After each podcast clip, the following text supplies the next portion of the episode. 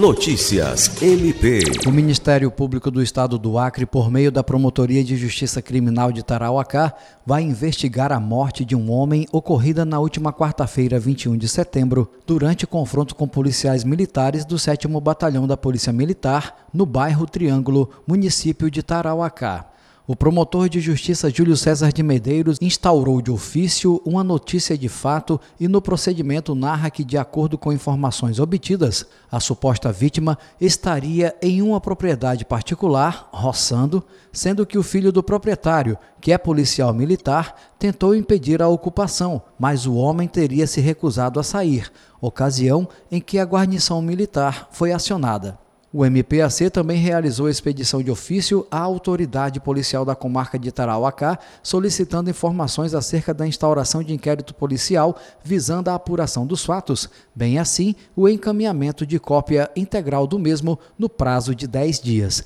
Jean Oliveira, para a Agência de Notícias do Ministério Público do Estado do Acre.